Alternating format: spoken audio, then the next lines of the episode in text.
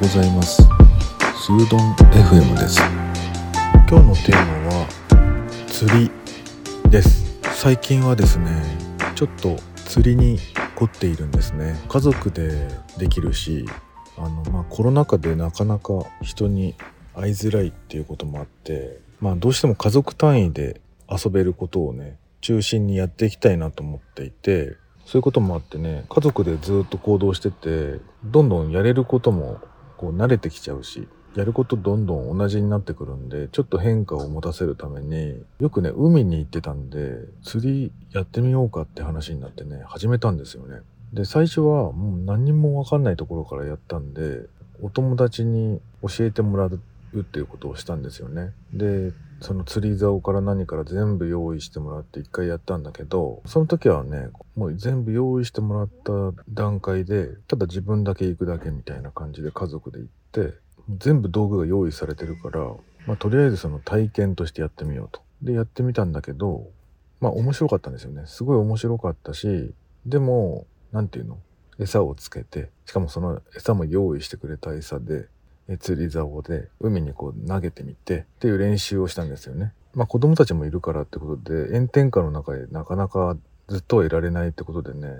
多分1時間ぐらいでやめちゃったんですよ。で当然釣れなくてで1日目はそれで終わっちゃったんだけどあのせっかく夏の間に何回かやりたいよねってことで近所のね釣り屋さん釣り具屋さんにねあの調べていってで口コミが良さそうなところにね調べていってであのすいません僕らこういう家族でやりたいんですけどあの意識揃えたいんですけど教えてくださいみたいな感じで教えを請うて全部ねあの用意してもらってそれをもうそのまま買ってくるっていう状態から始めたんですよね。もうほんとビギナーズの釣り竿なんてね今やね多分ホームセンターとかでも売ってるし確か4000円しなかったですよ3000いくらとか2000円台とかそれぐらいのね多分30センチ以内にこう収納できるぐらいの大きさで、それをこう引き伸ばしてね、4段ぐらいになってたり、3段ぐらいになってたりするんですよ。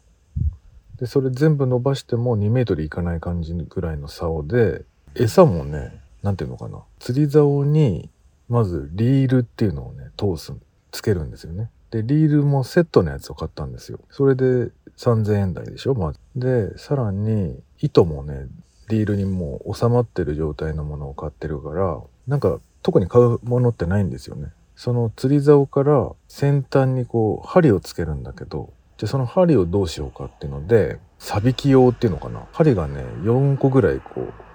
一つの糸にもうあらかじめついてるやつ、えー、それを買ってきましたね。用意されて。で4つぐらい針がついていてそのね下にカゴみたいのがついてるんですよ。サビキ用の釣り釣りの仕掛けってね。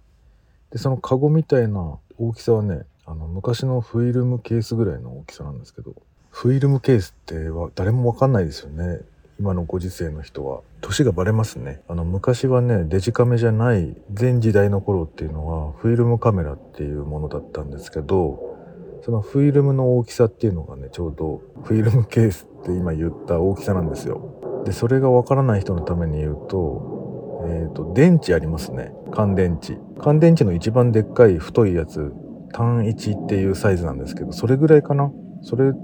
ぐらいの大きさかな？そういうカゴがあってねその中にねなんか詰め替えボトルみたいなあのシャンプーとかのそういう容器に入ったあの網っていうのがあるんですよ。あの小エビみたいなやつ。エビの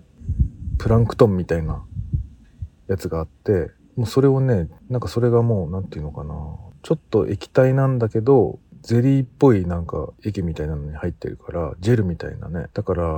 あの、そのカゴの中にブチュッと入れても、あの、粘着質で落ちないんですよね。で、それが水の中、海の中に入ると、そこから少しずつ餌が落ちていくっていう。で、一番びっくりしたのは、その、僕は、その針にね、餌をくっつけるもんだと思って、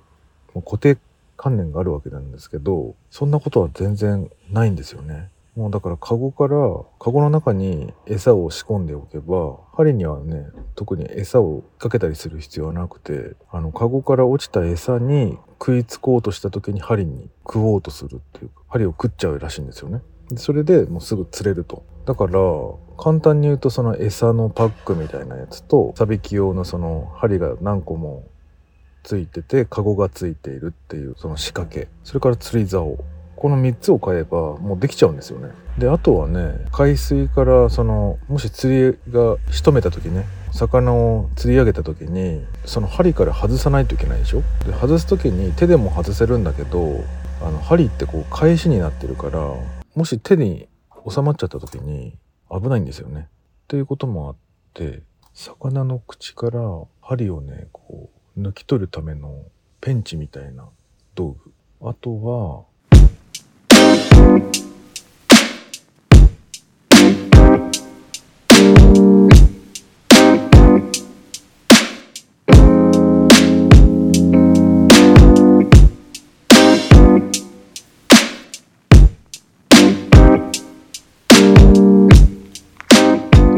その魚から針を外すためのなんかペンチみたいなやつ？ちっちゃいハサミみたいなペンチみたいなやつがあるんだけど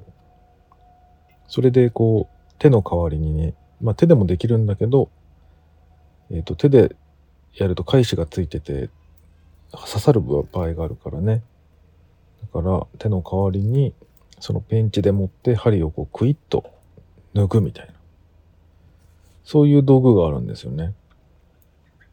それがあると便利だよっていうので買ったのと、あと、その手ぐすみたいなものを、仕掛けとかね、釣り竿とかにこう、結ぶんですよね。仕掛けをね。で、結び目ができるから、そこでこう、いらない部分をカットするために、あの、ハサミが必要ですね。これはあると便利なんですよね。で、さっきのペンチみたいなやつと、ハサミが一緒になったやつもあって、それは一個あれば、あの、両方できるので、あると便利ですよね。はい。あとね、あると便利だなっていう道具があって、あのー、実際にね、魚を釣り上げた時に、あの、釣りをやったことない人っていうのは、手で掴もうとすると思うんですよね、魚を。でも最近はね、もう手で掴むっていうことはしないみたいなんですよ。なんかトングみたいなね、こう、お魚を掴み取る、うん、道具があって、それをね、あの、持ってると、魚をこう手で握ることはしなくていいんで、魚にとっても自分にとっても、あの手が汚れないっていうか、理想的なツールですね。で、そのトングみたいな部分が、魚のこの流線形に沿って作られているようなものもあれば、えっ、ー、と、単純にトングが大きいような状態になってて、あの、餌を掴んだりするようにできてるものもあるんで、この辺もいくつか種類があるんで使ってみるといいと思いますね。はい。なんかそれぐらいなんですよね。なんか思ってたよりも、あの、最小限で必要最小限で用意するものってそんなになくって。ビギナーはそれぐらいあればいいのかなという状態でした。であとはねこう釣った後のことを考え出すとクーラーボックスが必要だったりあのクーラーボックスにはやっぱり氷入れといた方がいいよとかあのいくつかの条件が出てくると思うんだけど、まあそれは釣った後の話ですよね。まずは、あの、釣るための道具っていうのを用意していくといいのかなと。あとはね、10回ぐらい海にぶん投げてみると、その、コツが分かってくるんですよね。なんか最初のうちは、その、遠くに投げるためにどうすればいいかとかいろいろ考えるんだけど、あの、堤防とかね、あの、港のすぐ縁でやったりする分にはねそんなにぶん投げなくても釣りって成立するんですよね。なんかそういうのってやってみないと分かんないっていうか。あの岸のギリギリのところで釣っても釣れるんだけどなんかもうちょっと中に離して入れた方が釣れる場合もあるしあの底の方までねこうリールを垂らして釣る場合もあれば波の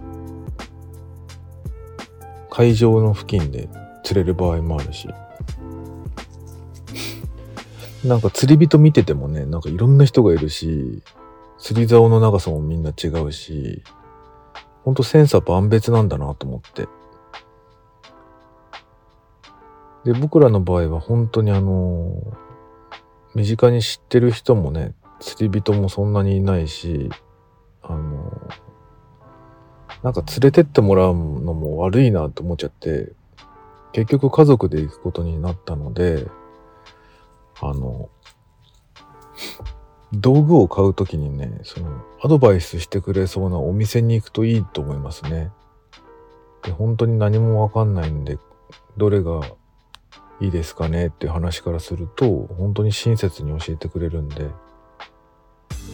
まあ、最初からいい道具を買おうとしなくてしない方がいいんじゃないかなっていうのが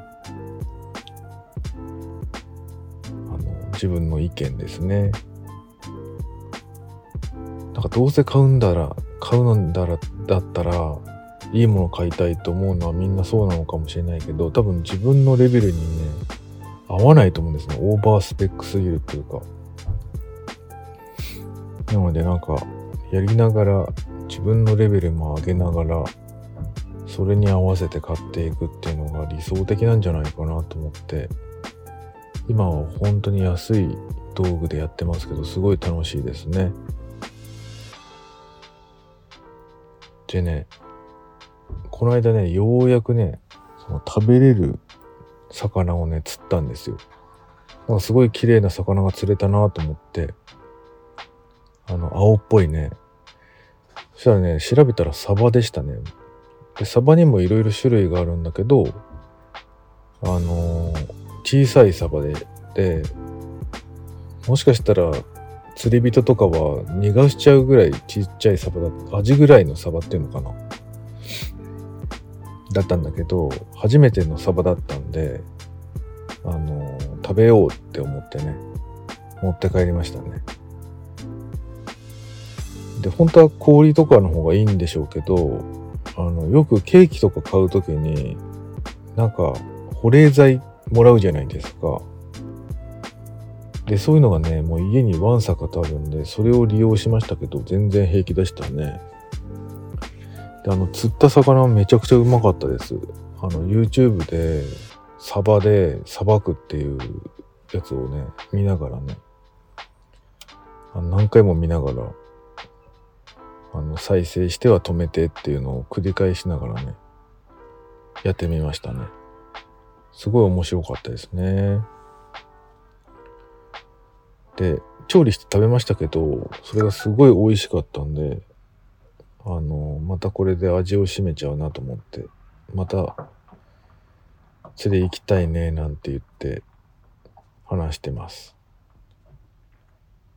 それまではね、なんか、ハゼの仲間みたいなやつが釣れたり、まあ、ハゼもね、食べれるっちゃ食べれるんですよ。全部素揚げにしちゃうとか、小骨がたくさんあるから、もう全部揚げちゃって食べるっていうのはできるみたいなんだけど、まあそんなにこう揚げてまで食べたくないなっていうところもあったしあの揚げちゃうとなんか全部同じ味になっちゃうなっちゃうなみたいなこれもまた先入観があるのでそれはもう逃しちゃいましたね小ハゼみたいなやつは今までにも何枚何匹か釣ってますけどあとフグもね釣れましたけどフグはさすがに食べれないんであのやっぱり食べれる魚がいいですよねはい今日は釣りのお話でしたそれではまた。